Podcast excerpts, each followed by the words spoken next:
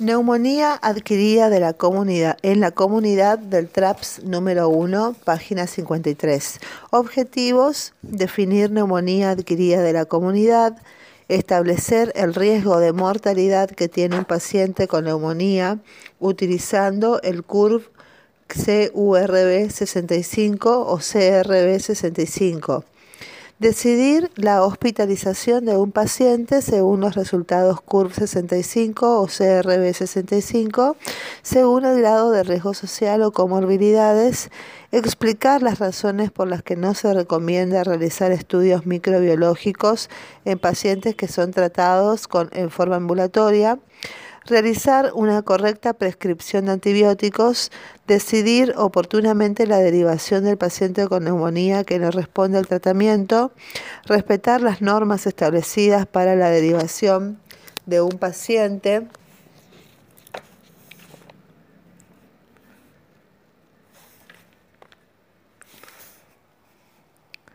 eh, indicar la vacuna antineumocóxica y antigripal en los casos que corresponda y hacer la notificación obligatoria de todos los casos de neumonía adquirida de la comunidad. Entonces tenemos diagnóstico, el contenido es diagnóstico, manifestaciones clínicas, estratificación de riesgo, tratamiento y prevención. Empecemos.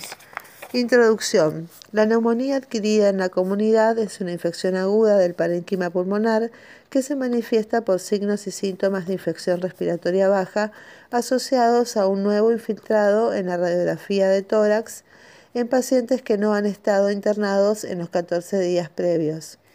El 4% de las consultas en un servicio de emergencias la realizan pacientes que presentan tos. De estos, aproximadamente el 5% tiene neumonía, siendo el quinto diagnóstico en frecuencia luego de bronquitis, infecciones de las vías respiratorias altas, asma y sinusitis. Un estudio británico demostró que un 6% de los pacientes previamente sanos, sin historia de patología crónica pulmonar o cardíaca, que consultaba con sus médicos de cabecera por tos aguda, presentaba neumonía.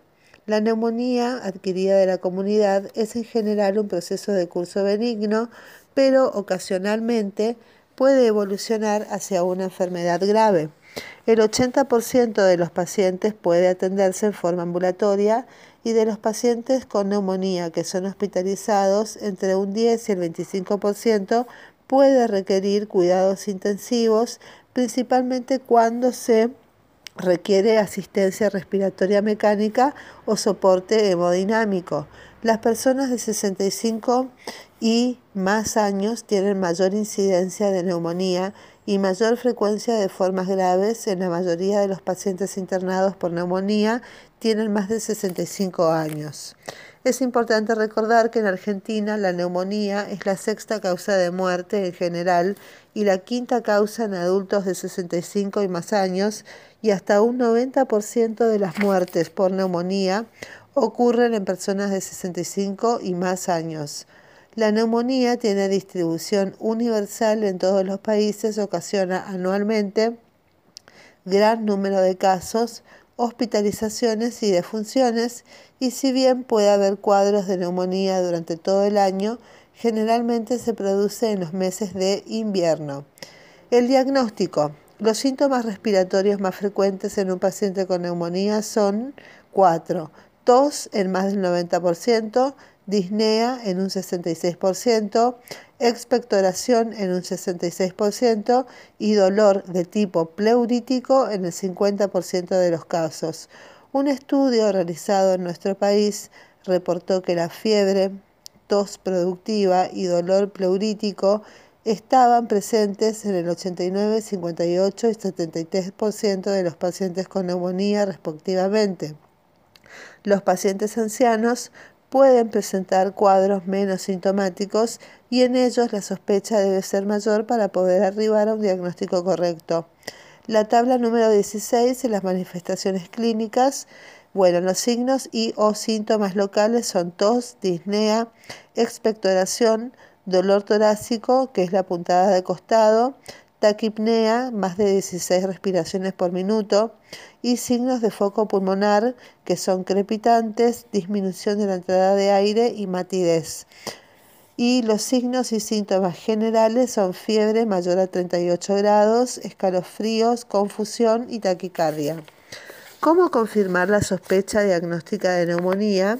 Por medio de una radiografía de tórax.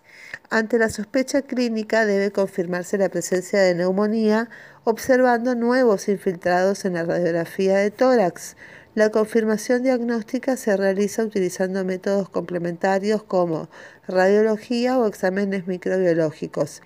El diagnóstico de neumonía se confirma radiológicamente por el hallazgo de infiltrado lobar o segmentario con o sin derrame pleural y siempre que se pueda es recomendable realizar una radiografía para confirmar el diagnóstico clínico y evitar el tratamiento antibiótico en infecciones respiratorias virales.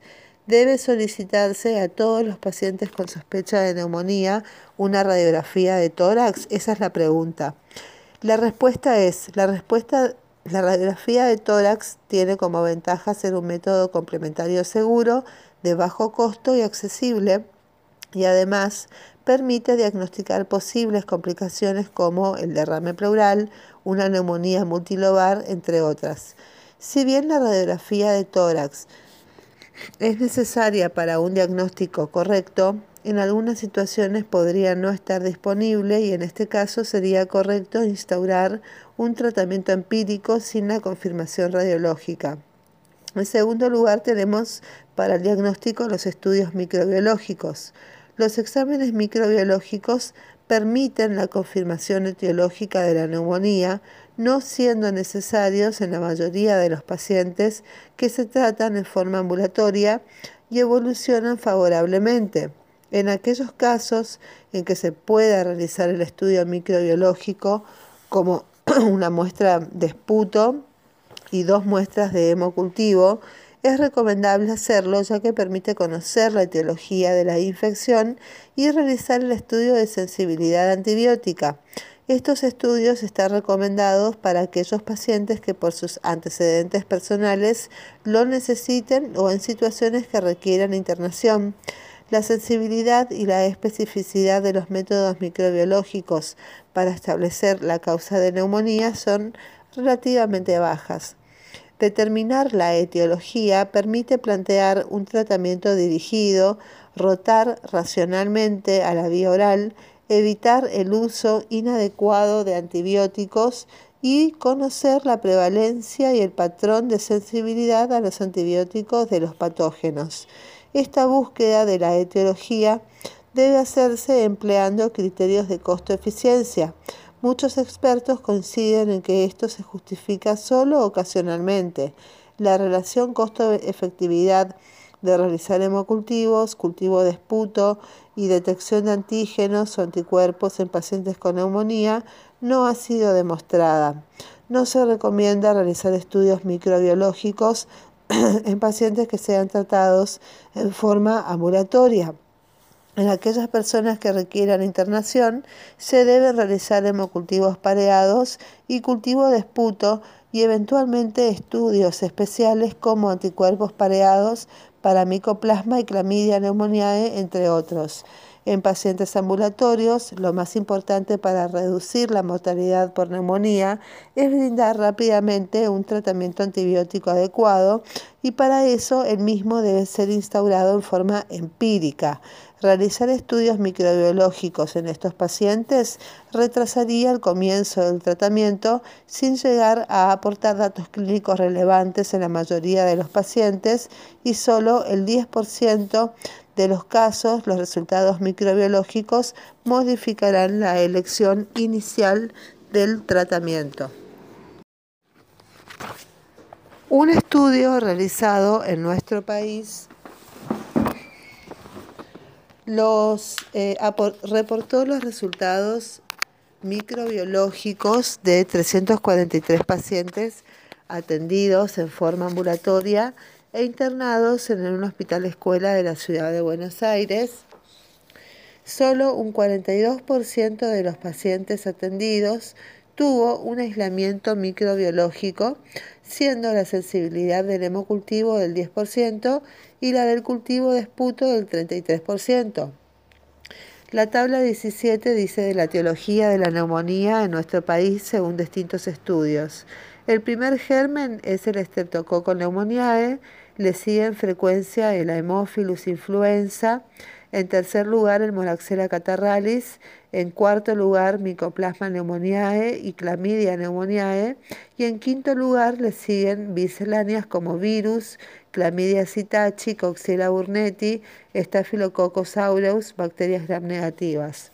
Es importante recordar que la confirmación de la sospecha diagnóstica de neumonía, ya sea por radiología o por exámenes microbiológicos, no debe poner en riesgo el inicio precoz del tratamiento de los pacientes con signos y síntomas clínicos característicos. En los pacientes mayores de 65 años o con comorbilidades se recomienda derivar a un nivel de atención para realizar estudios complementarios. En los servicios en los pacientes eh, mayores de 65 años o con comorbilidades se recomienda derivar a un nivel de atención para realizar estudios complementarios. En los servicios de salud en los que no se pueda realizar la radiografía o recolectar la muestra microbiológica antes de iniciar el tratamiento, el diagnóstico de neumonía puede ser clínico y basarse en el interrogatorio y en el examen físico realizado por el médico. Y esta conducta también es adoptada por la Sociedad Torácica Británica, que sostiene que el diagnóstico de neumonía en pacientes tratados en la comunidad se realiza solo con anamnesis y examen físico, solicitando radiografía de tórax ante duda diagnóstica, mala evolución, riesgo de patología pulmonar subyacente, por ejemplo cáncer de pulmón. La definición de neumonía de la Sociedad Torácica Británica. Tenemos síntomas de infección respiratoria baja, que son tos junto con otros síntomas de infección respiratoria, eh, más alteraciones nuevas en el examen físico pulmonar, más a menos un síntoma de infección sistémica, como eh, sería sudoración, eh, fiebre, dolor, mialgias, una temperatura igual o mayor a 38 grados y, además no que no haya otra explicación para la patología que presenta este paciente. Entonces, la taquicardia está definida por más de 100 latidos por minuto. La taquipnea está definida por más de 20 latidos por minuto y la fiebre es es fiebre cuando supera la temperatura corporal de 37,8 grados centígrados. Entonces, la combinación de signos y síntomas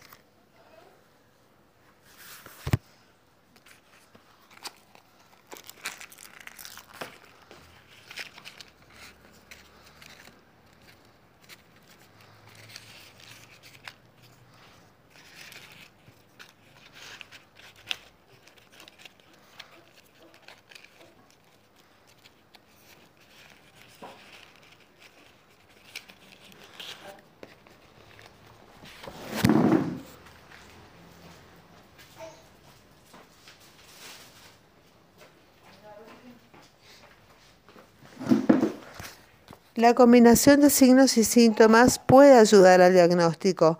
Por ejemplo, un estudio demostró que la ausencia de taquicardia y taquipnea y fiebre reduce significativamente la probabilidad de presentar neumonía. Bueno, con respecto al abordaje de un paciente con neumonía.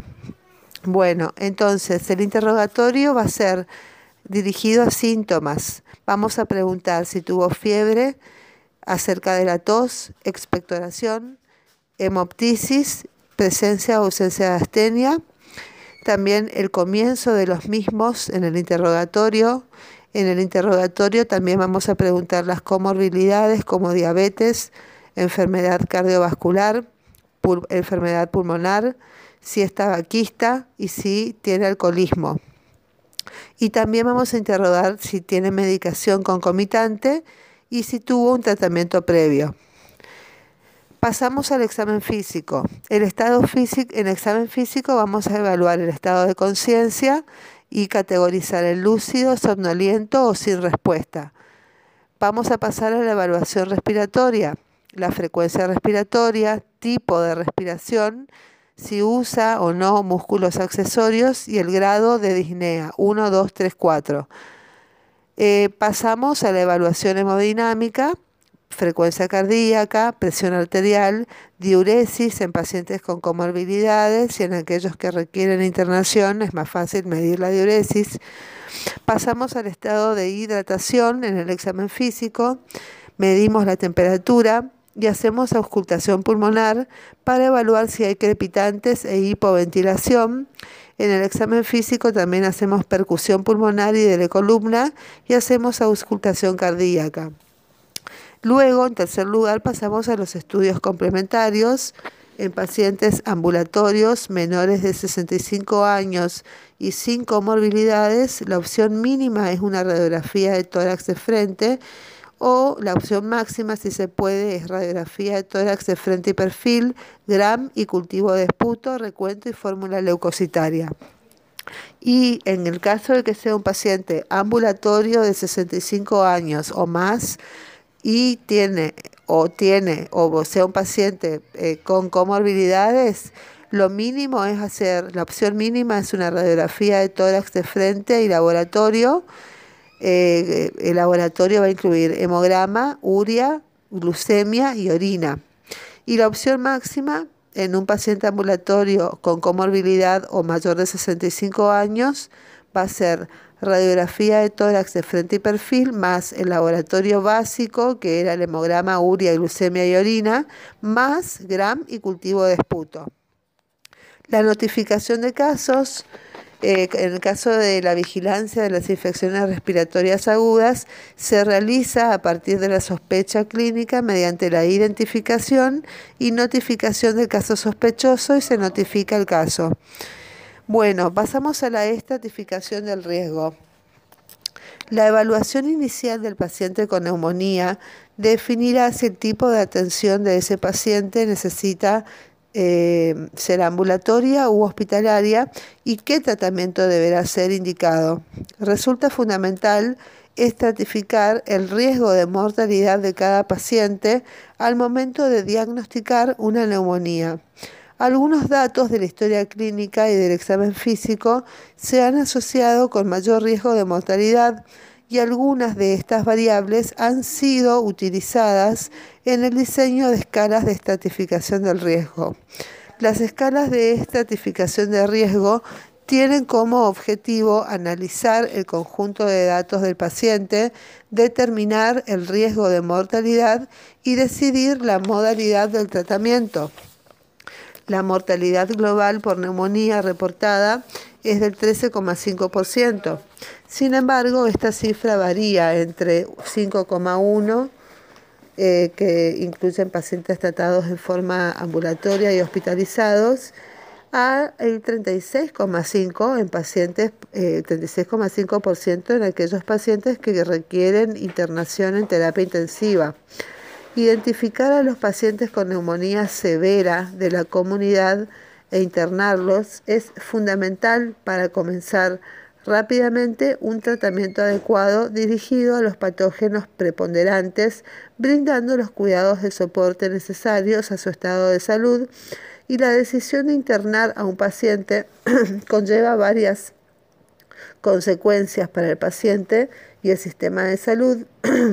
Entre un 30 a 50% de los pacientes internados por neumonía de la comunidad son pacientes de bajo riesgo cuya internación podría haberse evitado. Las consecuencias de la sobreinternación son varias. Según datos publicados en los Estados Unidos, el costo de tratar una neumonía de la comunidad eh, en un paciente internado es 20 veces mayor que si el paciente es abordado en forma ambulatoria. Y el tiempo de hospitalización es el principal factor que influye en este aumento por lo cual resulta fundamental determinar adecuadamente qué paciente requiere ser internado y quién no, evitando hospitalizaciones prolongadas innecesarias. La internación aumenta el riesgo de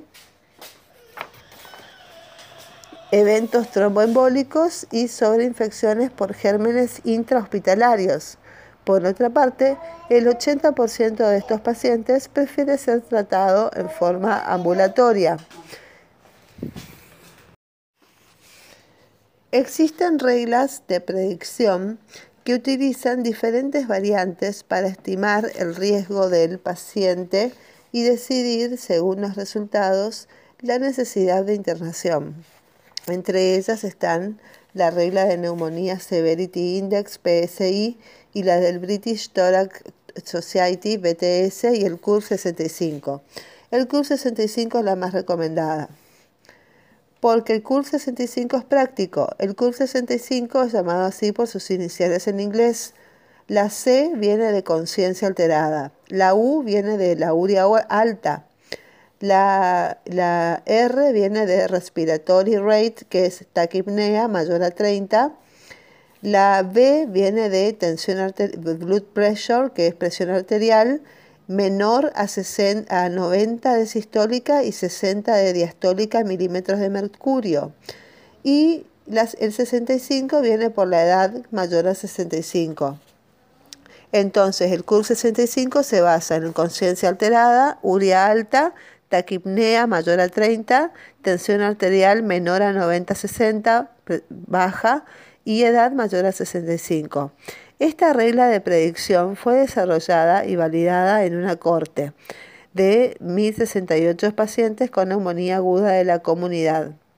La guía para el equipo de salud del Ministerio de Salud recomienda que frente al paciente con diagnóstico de neumonía se debe evaluar la presencia de cada una de estas variables y si, se encuentran presentes dos o más, el paciente deberá ser internado. ¿sí? Bueno, entonces, la tabla número 18 habla de las variables clínicas a evaluar para decidir internación. El CUR 65 tiene factores clínicos que son la confusión, le damos un punto, un punto. Eh, otro factor clínico, si tiene la uria nitrogenada sérica mayor a 42 miligramos por decilitro, se le aplica un punto. Si encontramos eh, frecuencia respiratoria mayor a 30 por minutos, corresponde a otro punto, un punto. La presión sistólica menor de 90 o la presión diastólica menor a 60 corresponde a un punto. Si la edad es mayor a 65 años, corresponde a un punto. El puntaje total hay que sumar cada uno de los factores presentes y si nos da dos o más puntos, el paciente tiene que ser internado. Esto es importante recordar. Las reglas de predicción no reemplazan el criterio médico. Si el paciente, de acuerdo a la evaluación médica, tiene algún criterio de riesgo social como pobreza extrema, falta de comprensión de las indicaciones, falta de red social para apoyarlo em, en el tratamiento o de riesgo clínico como que ser alcohólico o una diabetes no compensada, está confuso, entre otros, el paciente podrá ser internado aunque el CURV 65 sea menor de 2 y también se puede considerar la implementación de un tratamiento supervisado, por ejemplo, con contacto diario con el paciente para certificar que está cumpliendo las indicaciones terapéuticas. Existe una versión simplificada del CURV 65, que es el CRB65, que no requiere la determinación de la variable uria, la cual es útil para los centros de CAPS, digamos, los centros de primer nivel de atención el CRB65 mantiene la sensibilidad. Entonces, el CRB65, la variable es confusión mental. Si, está si el paciente viene con confusión mental, se le aplica un, un punto. La frecuencia respiratoria mayor a 30 por minuto se le da un punto. La sistólica menor a 90 y la diastólica menor a 60 se le da un punto y si la edad es mayor a 65 años se le da un punto. El puntaje total hay que sumar cada uno de los factores presentes y si tiene dos o más puntos el paciente debe ser internado. Bueno, la tabla número 20 habla del puntaje CRB65 y el riesgo de mortalidad. Si el puntaje es de 0, tiene un, por ciento de mortalidad, de riesgo. Si tiene eh, un puntaje de 1, tiene un riesgo de 5%. Eh, si el puntaje es de 2, tiene un riesgo de mortalidad de 12,2%. Y si tiene un puntaje de 3 o 4, tiene un riesgo de mortalidad que va desde, desde el 20 al 35%. Esta estratificación de riesgo ha ganado espacio por su capacidad de detectar a aquellos pacientes con neumonía grave de una forma fácil y accesible a todos los profesionales y la misma es actualmente recomendada tanto por las guías europeas, por el consenso para el tratamiento de neumonía de la comunidad en Latinoamérica, CONCESUR, y por la guía para el equipo de salud del Ministerio de Salud de la Nación sobre infección respiratoria aguda del adulto. Y en base a ella, el profesional puede definir la modalidad de atención adecuada teniendo en cuenta el riesgo de mortalidad del paciente. Ahora nos vamos al anexo 4 que está en la página 102 del TRAPS 1 que dice flujograma de manejo de casos sospechosos de enfermedad tipo influenza, manejo y diagnóstico de casos. Un diagnóstico presuntivo sería presentación súbita de fiebre mayor a 38 grados y tos u dolor de garganta o dinofagia en ausencia de otro diagnóstico acompañado o no de astenia, eh, mialgias, postración, náuseas o vómitos, rinorrea, conjuntivitis, adenopatía o diarrea. El diagnóstico confirmatorio es el diagnóstico virológico, o sea, vigilancia centinela y el nexo epidemiológico. Hay que evaluar los signos de gravedad. Los signos de gravedad son disnea o dificultad respiratoria, hipoxemia, con una saturación de oxígeno menor a 96 por oximetría o pulso en embarazadas menor a 95. Otro signo de gravedad es el compromiso del estado de conciencia, la deshidratación, empeoramiento progresivo de síntomas respiratorios, alteraciones de los signos vitales como hipotensión arterial, frecuencia respiratoria elevada, frecuencia cardíaca elevada, radiografía de tórax anormal, eh, descompensación de la comorbilidad y auscultación patológica, o sea, crepitantes en la auscultación. Bueno, acá clasificamos al paciente cuando no tiene signos de gravedad o cuando tiene signos de gravedad. Empezamos con los pacientes que eh, eh, eh, los evaluamos y no tienen signos de gravedad. Hacemos ETI de tratamiento en domicilio, ¿sí? Las medidas generales son aislamiento relativo y reposo, tratamiento antiviral en pacientes de riesgo y pautas de alarma generales y seguimiento más estrecho en pacientes que tienen riesgo social, internación en el último año y condiciones de riesgo y citar a las 48 a 72 horas para el control y dar información sobre la enfermedad y los signos de alarma y notificar el caso porque es un caso de tipo influenza.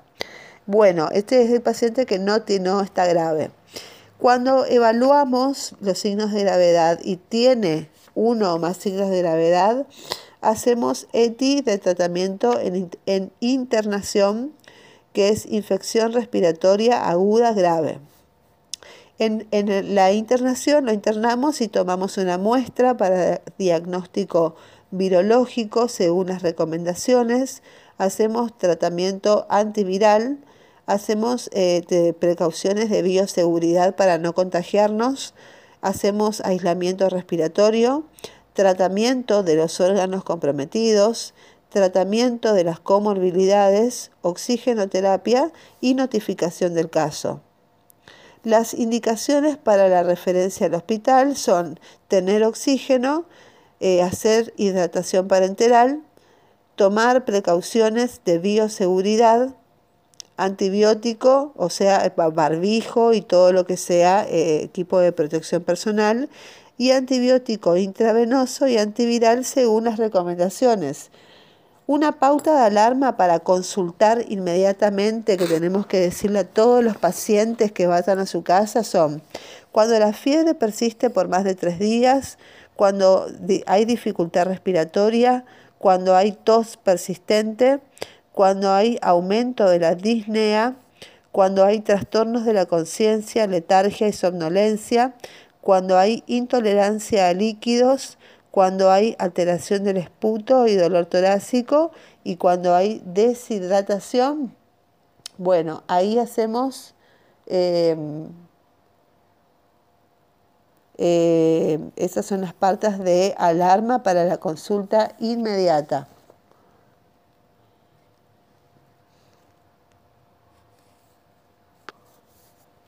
El flujograma de manejo de pacientes con neumonía.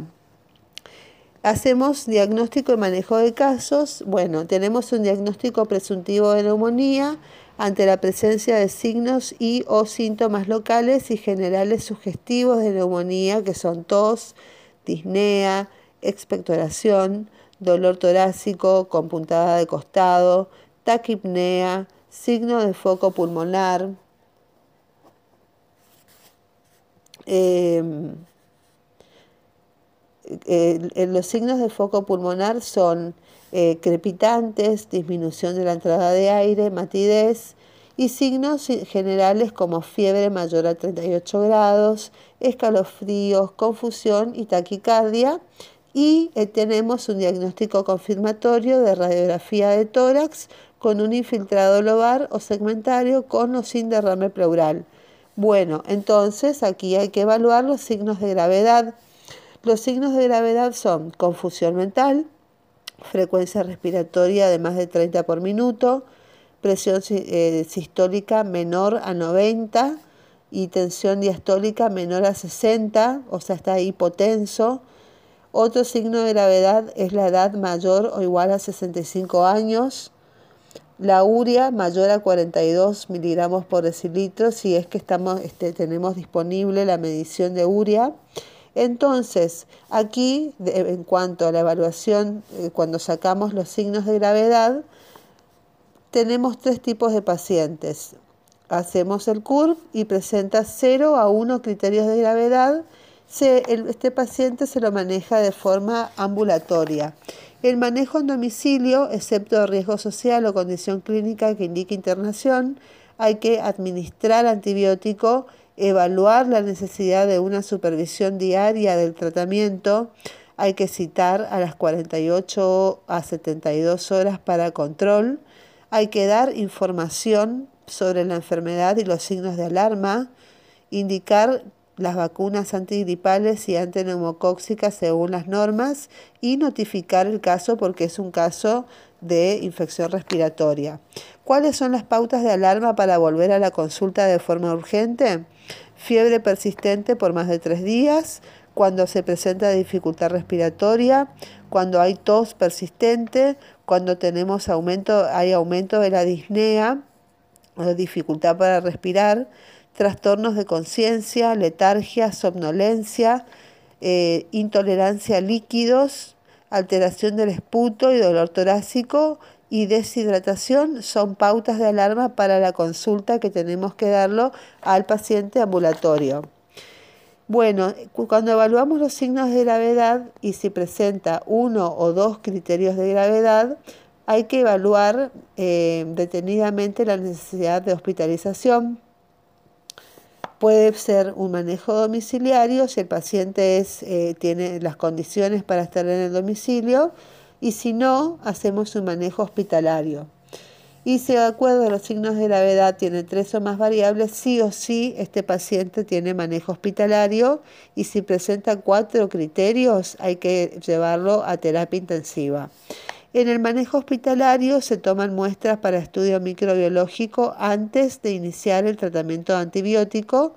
Se hace diagnóstico virológico, vigilancia centinela. Hay que administrar antibióticos por vía intravenosa. Hay que administrar tratamiento antiviral según las recomendaciones. Al dar el alta, dar la información sobre la enfermedad y todos los signos de alarma indicar las vacunas antigripal y antineumocóxica según las normas y notificar siempre el caso, ¿sí? Las indicaciones para la referencia al hospital son antibiótico intravenoso según las recomendaciones, oxigenoterapia según la saturometría, tenemos que dar antitérmicos, dipirona generalmente en el hospital si el paciente tiene fiebre o está febril y hidratación parenteral. Muy bien. Ahora nos vamos al anexo 4 que está en la página 102 del TRAPS 1 que dice flujograma de manejo de casos sospechosos de enfermedad tipo influenza, manejo y diagnóstico de casos.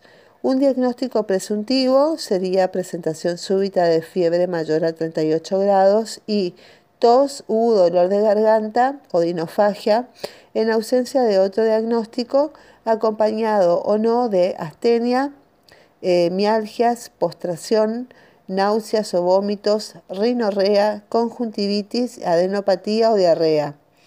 El diagnóstico confirmatorio es el diagnóstico virológico, o sea, vigilancia centinela y el nexo epidemiológico. Hay que evaluar los signos de gravedad. Los signos de gravedad son disnea o dificultad respiratoria, hipoxemia con una saturación de oxígeno menor a 96 por oximetría o pulso en embarazadas menor a 95 Otro signo de gravedad es el compromiso del estado de conciencia, la deshidratación, empeoramiento progresivo de síntomas respiratorios, alteraciones de los signos vitales como hipotensión arterial, frecuencia respiratoria elevada, frecuencia cardíaca elevada, radiografía de tórax anormal, eh, descompensación de la comorbilidad y auscultación patológica o sea, crepitantes en la auscultación.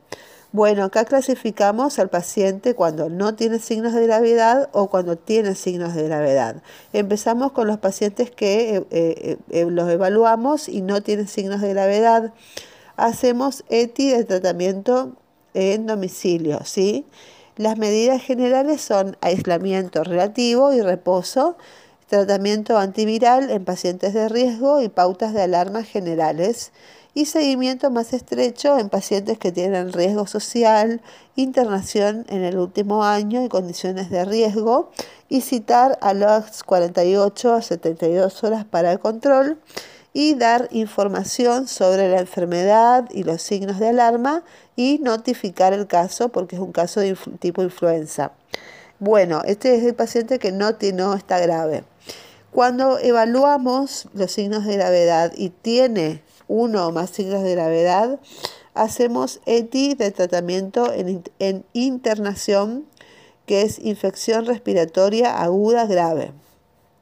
En, en, la internación lo internamos y tomamos una muestra para diagnóstico virológico según las recomendaciones, hacemos tratamiento antiviral, hacemos eh, precauciones de bioseguridad para no contagiarnos, hacemos aislamiento respiratorio, tratamiento de los órganos comprometidos, tratamiento de las comorbilidades, oxigenoterapia y notificación del caso.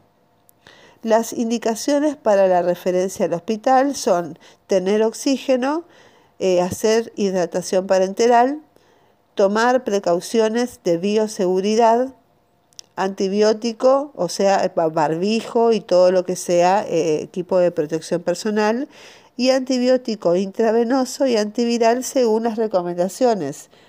Una pauta de alarma para consultar inmediatamente que tenemos que decirle a todos los pacientes que vayan a su casa son cuando la fiebre persiste por más de tres días, cuando hay dificultad respiratoria, cuando hay tos persistente, cuando hay aumento de la disnea, cuando hay trastornos de la conciencia, letargia y somnolencia, cuando hay intolerancia a líquidos, cuando hay alteración del esputo y dolor torácico y cuando hay deshidratación. Bueno, ahí hacemos em, eh, esas son las partes de alarma para la consulta inmediata.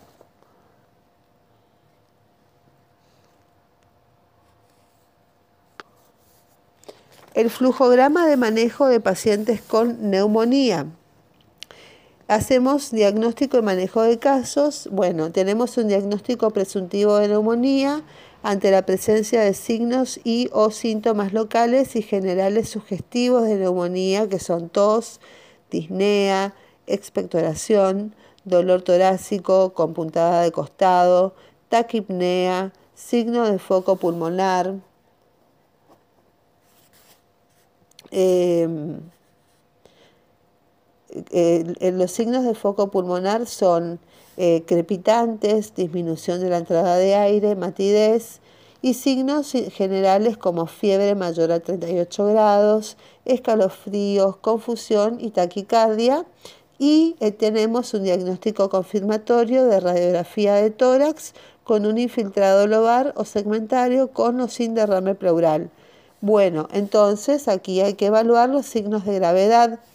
Los signos de gravedad son confusión mental, frecuencia respiratoria de más de 30 por minuto, presión eh, sistólica menor a 90 y tensión diastólica menor a 60, o sea, está hipotenso.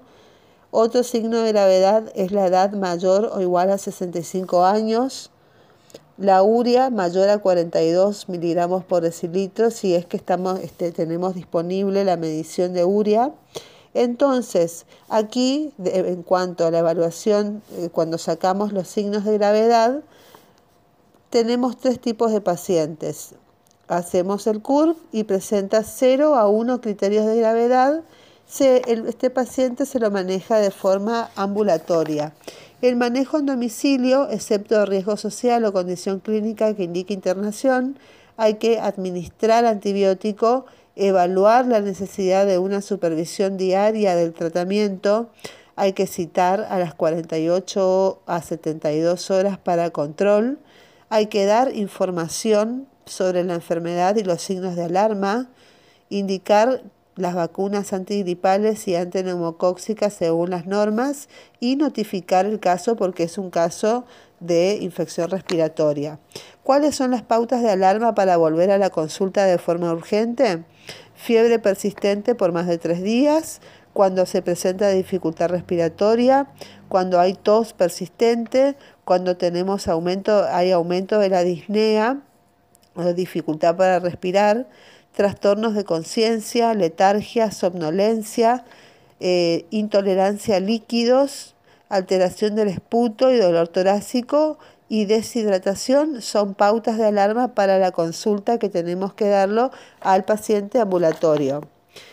Bueno, cuando evaluamos los signos de gravedad y si presenta uno o dos criterios de gravedad, hay que evaluar eh, detenidamente la necesidad de hospitalización, Puede ser un manejo domiciliario si el paciente es, eh, tiene las condiciones para estar en el domicilio y si no, hacemos un manejo hospitalario. Y si de acuerdo a los signos de gravedad tiene tres o más variables, sí o sí este paciente tiene manejo hospitalario y si presenta cuatro criterios hay que llevarlo a terapia intensiva. En el manejo hospitalario se toman muestras para estudio microbiológico antes de iniciar el tratamiento antibiótico. Se hace diagnóstico virológico, vigilancia centinela. Hay que administrar antibióticos por vía intravenosa. Hay que administrar tratamiento antiviral según las recomendaciones. Al dar el alta, dar la información sobre la enfermedad y todos los signos de alarma indicar las vacunas antigripal y antineumocóxicas según las normas y notificar siempre el caso. ¿sí? Las indicaciones para la referencia al hospital son antibiótico intravenoso según las recomendaciones, oxigenoterapia según la saturometría, tenemos que dar antitérmicos, dipirona, generalmente en el hospital si el paciente tiene fiebre o está febril, e hidratación parenteral. Muy bien. Bueno, con respecto al tratamiento de la neumonía adquirida en la comunidad, la estrategia de tratamiento de la neumonía adquirida de la comunidad exige racionalidad en el uso de antibióticos usando antibióticos activos frente a los patógenos blancos y prudencia en su uso para contener el fenómeno de resistencia bacteriana. Es importante recordar que la elección del tratamiento empírico debe estar dirigida a cubrir los gérmenes más frecuentes teniendo en cuenta el estadio clínico inicial, eh, las comorbilidades del paciente, la gravedad de la neumonía, la resistencia antibiótica local, la eficacia, la seguridad y el costo de las drogas. El tratamiento de la neumonía adquirida en la comunidad es ambulatorio cuando en pacientes menores de 65 años el resultado del CURB 65 es menor a 2, pero existen algunas excepciones. En pacientes con alguna condición que según el criterio médico justifiquen su internación, como son comorbilidades que serían una enfermedad pulmonar crónica, enfermedad cardiovascular, eh, paciente asmático, paciente diabético, paciente con eh, insuficiencia renal crónica u otra patología se interna, aunque tenga menos de dos puntos de CURB y también los pacientes que presenten alguna causa eh, social que lo justifique, como que sea una residencia lejana, eh, falta de comprensión del tratamiento, un deterioro cognitivo o que tenga un abuso de sustancias. El tratamiento general del paciente con neumonía adquirida de la comunidad incluye primero tratamiento antibiótico, con base en la sospecha clínica según los antecedentes epidemiológicos y el tratamiento antibiótico de la neumonía debe ser instaurado precozmente ya que su retraso se ha asociado con un incremento de la, en la mortalidad. Hay que indicar antitérmicos en caso de fiebre como paracetamol 500 miligramos cada 6 a 8 horas, ibuprofeno 400 miligramos cada 6 a 8 horas, hidratación abundante dado el frecuente aumento de la temperatura y frecuencia respiratoria con la consecuente pérdida de líquidos y debe recomendarse ingerir al menos 2 litros de agua por día. Y también control en 48 a 72 horas para ver la evolución y en caso de que a las, a las 72 horas el paciente no haya respondido clínicamente al tratamiento antibiótico, debe considerarse la posibilidad de gérmenes atípicos no cubiertos en el esquema inicial, presencia de complicaciones, por ejemplo, un derrame pleural, que es una complicación, y o la posibilidad de que la neumonía no sea de etiología bacteriana. También es importante verificar el grado de cumplimiento de las indicaciones, ¿sí? Se deben dar pautas de alarma para que en caso de presentar alguna de ellas consulte precozmente. Las pautas de alarma son dificultad respiratoria, fiebre persistente luego de 48 a 72 horas de tratamiento, tos persistente mayor a 15 días, hay que descartar tuberculosis, aumento de la disnea, confusión e intolerancia oral con náuseas y vómitos. La tos tarda siempre en mejorar. Hasta la fecha no existe suficiente eh, que permita hacer una recomendación fundada acerca de la, duración del tratamiento de la neumonía. El tratamiento busca eliminar al microorganismo patógeno rápidamente y esto probablemente ocurra en no más de tres días para el Streptococcus pneumoniae, pero la tos tarda mucho más en mejorar, ya que depende de las alteraciones fisiológicas que permiten, más allá de la eliminación del agente infectante, la duración del tratamiento dependerá finalmente del criterio clínico del médico que atienda al paciente.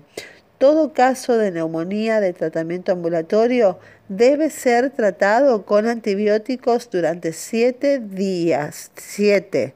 Los pacientes internados pueden necesitar hasta 10 a 14 días y no se justificaría prolongar el tratamiento más allá de los 14 días. El tratamiento ambulatorio entonces versus el, eh, menores el tratamiento ambulatorio de la neumonía en menores de 65 años que están sanos sin comorbilidad es amoxicilina 1 gramo cada 12 horas vía oral o 500 miligramos cada 8 horas vía oral durante 5 a 7 días. Pacientes eh, ambulatorios con comorbilidades o mayores de 65 años el tratamiento es amoxicilina clavulánico, amoxicilina 875 y clavulánico 125 miligramos cada 8 a 12 horas por vía oral o si no, ceftriaxona que no se da en alérgicos a la penicilina, que es un gramo cada 24 horas por vía intramuscular en pacientes eh, con comorbilidades como asma, EPOC, Em, o bueno, alguna inmunosupresión y, que, o, que, y, o mayor de 65 años. En los menores de 65 años sanos sin comorbilidad, generalmente el patógeno blanco es el Streptococcus pneumoniae, el Mycoplasma pneumoniae y la Clamidia pneumoniae. Eh, y en los pacientes mayores de 65 años o inmunodeprimidos, los patógenos blancos también, en primer lugar está el Streptococcus pneumoniae, el Haemophilus influenza, tenemos el Staphylococcus aureus y los bacilos gram negativos aerobios. Bueno, ¿qué hacemos con los pacientes con alergia a la amoxicilina o como alternativa pueden? En un paciente joven, menor de 65 años, sano, se le puede dar, es alérgico a la penicilina, entonces optamos por eritromicina, 500 miligramos cada 6 horas vía oral, o claritromicina, 500 miligramos cada 12 horas vía oral, o acitromicina 500 miligramos el primer día, luego 250 miligramos por día por cuatro días. El orden es aleatorio, puede ser eritromicina, claritromicina o acitromicina y la son, son todos macrólidos y dependen de la tolerancia, de la disponibilidad y del costo y de la posibilidad económica del paciente. En cambio, en un paciente con, eh, eh, eh, con comorbilidades y que tiene o, y, o mayor de 65 años alérgico a la penicilina, se le debe dar una quinolona que es la levofloxacina, que son 500 miligramos cada 24 horas por vía oral. El programa Remediar provee amoxicilina, ¿sí? ¿Por qué la primera opción de tratamiento son los derivados de la penicilina? El blanco principal en un paciente con neumonía debe ser el Streptococcus pneumoniae, ya que es el patógeno más frecuente y es el que se asocia a mayor mortalidad. Si bien las bacterias atípicas son relativamente frecuentes y no quedan adecuadamente cubiertas con derivados de la penicilina, no se espera que ocurran casos fatales en este grupo de pacientes, por lo que sería posible una modificación del tratamiento en forma precoz en aquellos pacientes que no respondan al tratamiento instaurado y se sospeche la presencia de estos microorganismos y con respecto al Streptococcus pneumoniae, la resistencia clínica a la penicilina es por ahora baja si bien la resistencia antibiótica a la penicilina de este germen en América Latina varía entre menos del 10% y más del 50%, y esto es con puntos de corte de la concentración inhibitoria mínima mayor a 0,06 microgramos por mililitro. Bueno, los estudios realizados hasta el momento en la región no reportan cepas de Streptococcus pneumoniae con resistencia clínica relevante, eh, que sería una SIM mayor a 2.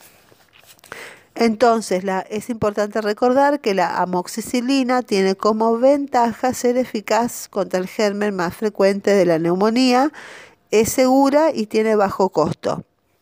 Respecto a los macrólidos, estudios realizados eh, demuestran una tasa de resistencia del Streptococcus pneumoniae del 12 al 16%, siendo mayor en caso de gérmenes resistentes a la penicilina.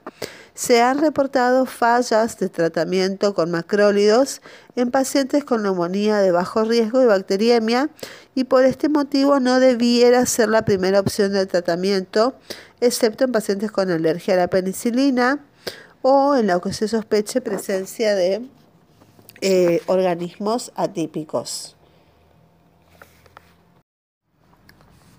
Bueno, continuamos con neumonía.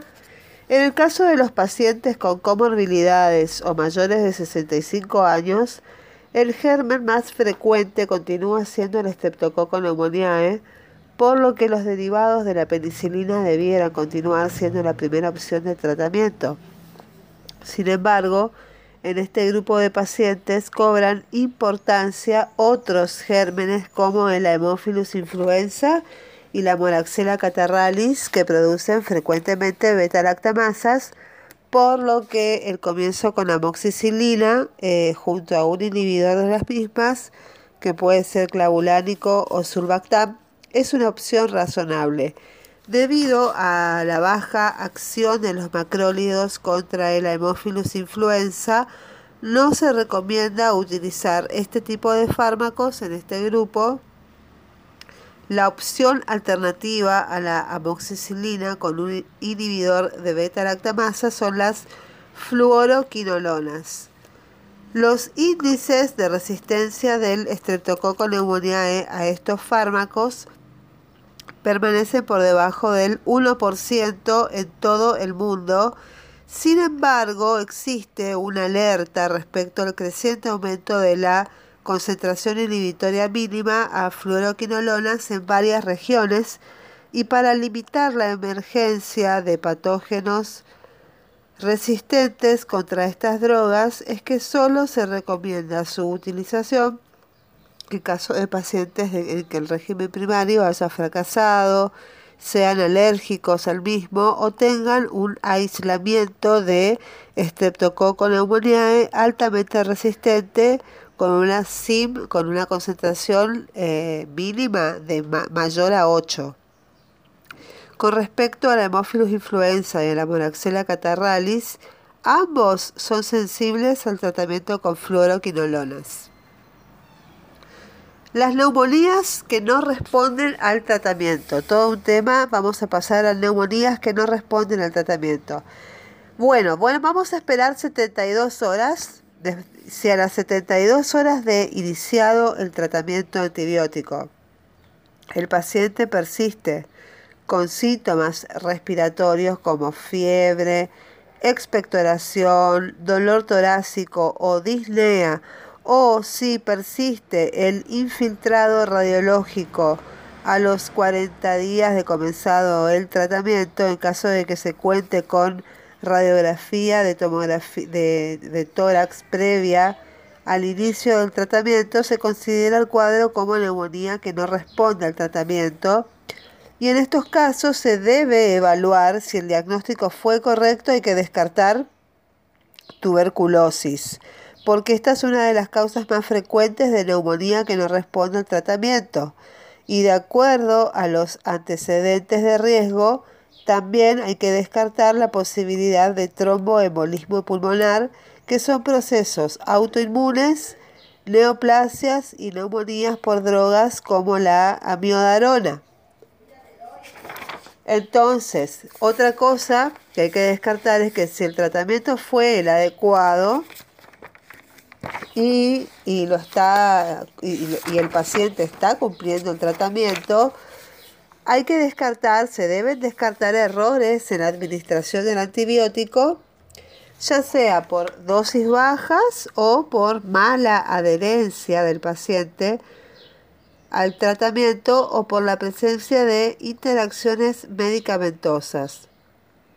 Si se trata de un patógeno inusual y o resistente al tratamiento administrado, las micobacterias, el hantavirus y la leptospira son microorganismos que pueden presentar cuadros clínicos de neumonía. Y ante una neumonía que no responda al tratamiento, se debe consultar y o derivar al segundo nivel de atención. ¿Cómo derivar desde el centro de salud un paciente que debe ser internado? Bueno, primero derivar al hospital más cercano. Eh, segundo, colocar una vía periférica. Eh, hacer el plan eh, de hidratación parenteral e hacer las indicaciones. Si el traslado al hospital, si la ambulancia se demorara más de cuatro horas, hay que comenzar con el tratamiento antibiótico por vía endovenosa según la disponibilidad que tengamos en el centro de salud en que nos encontremos, que sería amoxicilina o un antibiótico eh, o ampicilina o amoxicilina tiene que ser para neumonía. Además hay que administrar eh, oxígeno, eh, un tubo de oxígeno según la saturometría, si hay, por supuesto, si tenemos un tubo de oxígeno en el centro y antitérmicos como dipirona en caso de que el paciente esté con fiebre febril. Bueno, el cuadro de tratamiento en pacientes que requieren internación. Bueno, tenemos dos tipos de pacientes, como sabemos, los menores de 65 años, eh, aparentemente sin comorbilidades, y pero con fuerte sospecha de una etiología neumocóxica. El tratamiento es ampicilina, un gramo cada 6 horas por vía intravenosa cuando el patógeno blanco que estamos atacando con esto es la Streptococcus. Eh, la ampicilina tiene que ser eh, hasta la dosis máxima 4 gramos por día, o sea, 4 gramos en 24 horas lo máximo. Y si es alérgico a la amoxicilina, es claritromicina, 500 miligramos cada 12 horas por vía intravenosa, dosis máxima son 1000 miligramos en 24 horas. Tenemos el otro tipo de pacientes que eran el paciente con comorbilidades, o sea, inmunodeprimido y o mayor de 65 años.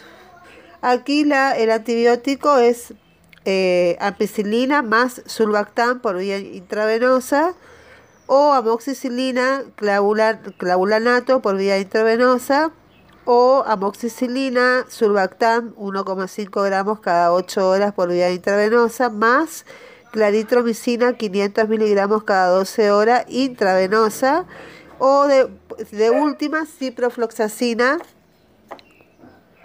400 miligramos cada 12 horas por vía intravenosa, porque aquí en estos pacientes los patógenos blancos van a ser más, eh, son aparte del pneumoniae, tenemos el Hemophilus influenza, tenemos eh, que combatir el Mycoplasma pneumoniae, no descartar la Clamidia pneumoniae, tampoco el Staphylococcus aureus, BGNA y la Legionella neumófila, ¿sí? Bueno, si son alérgicos a la amoxicilina, como alternativa se puede usar, bueno, como dije, la claritromicina, 500 miligramos cada 12 horas, siempre todo por vía intravenosa, si no hay claritro, podemos usar clindamicina 600 miligramos cada 8 horas intravenosa. O si no, de eh, si no tenemos, eh, puede ser una opción la gatifloxacina 400 miligramos cada 24 horas. Tiene un alto costo y se usa por vía intravenosa siempre. O levofloxacina 500 miligramos cada 24 horas por vía intravenosa. Y el orden de estos medicamentos, la Claritro, la Clinda, la Gati y la Levo, es aleatorio porque la elección depende de la disponibilidad que tengamos en el centro y el costo también que pueda afrontar el paciente. Bueno, eso es el tratamiento de pacientes que eh, requieren internación. ¿Cómo prevenimos la neumonía? La vacuna antineumocóxica con polisacáridos. Esa es la prevención. Es obligatoria siempre en pacientes de 65 años o más y en pacientes que tengan jóvenes, digamos entre 19 hasta 64 años, que tengan enfermedades crónicas o inmunosupresoras como ser, por ejemplo, una enfermedad pulmonar crónica, por ejemplo, asma, los asmáticos se tienen que poner, o el EPOC también. Otra patología, eh, se le puede poner, eh, está, indicado en pacientes con patologías cardíacas crónicas, menos la hipertensión arterial, pero todas las patologías cardíacas crónicas sí. También a los diabéticos, sea la edad que sea, a los que tienen fístula del líquido cefalorraquídeo, a todos los pacientes con implante coclear, a los pacientes con alcoholismo, a los pacientes con patología hepática crónica, incluyendo la cirrosis, pacientes asplénicos, o sea, una asplenia funcional o anatómica, los que tienen esplenectomía o asplenia congénita o adquirida, disfunción esplénica, enfermedad de cicle u otras hemoglobinopatías y todos los pacientes inmunocomprometidos como inmunodeficiencias congénitas o adquiridas, HIV, eh, insuficiencia renal crónica, síndrome nefrótico, leucemia, mieloma múltiple, linfomas, tratamientos inmunosupresores con corticoides y radioterapia, eh, trasplante de órgano sólido y enfermedad maligna generalizada. Son pacientes inmunocomprometidos y tengan la edad que tengan, tienen que ponerse la vacuna antineumocóxica con polisacáridos. En el caso de los pacientes vacunados luego de los 65 años, no requieren una segunda dosis. En cambio, los pacientes vacunados antes de esta edad, por alguna indicación de las que hablé antes, deben revacunarse a los 65 años o luego si han pasado 5 eh, años de la primera dosis, ¿sí? En el caso de los pacientes que tienen entre 19 y 64 años, que están vacunados por asplenia o porque están inmunocomprometidos o porque tienen eh, una insuficiencia renal crónica, están con diálisis, etc., se recomienda repetir la dosis eh, cada 5 años. No está actualmente recomendada una revacunación posterior. Y por supuesto, aparte de la vacuna antineumocóxica, la vacuna antigripal, que eh, los, vamos a encontrarlo en el otro capítulo que, se, que habla de gripe, ¿sí? Bueno, y esto es todo con respecto a neumonía adquirida de la comunidad del TRAPS número 1. Muchas gracias.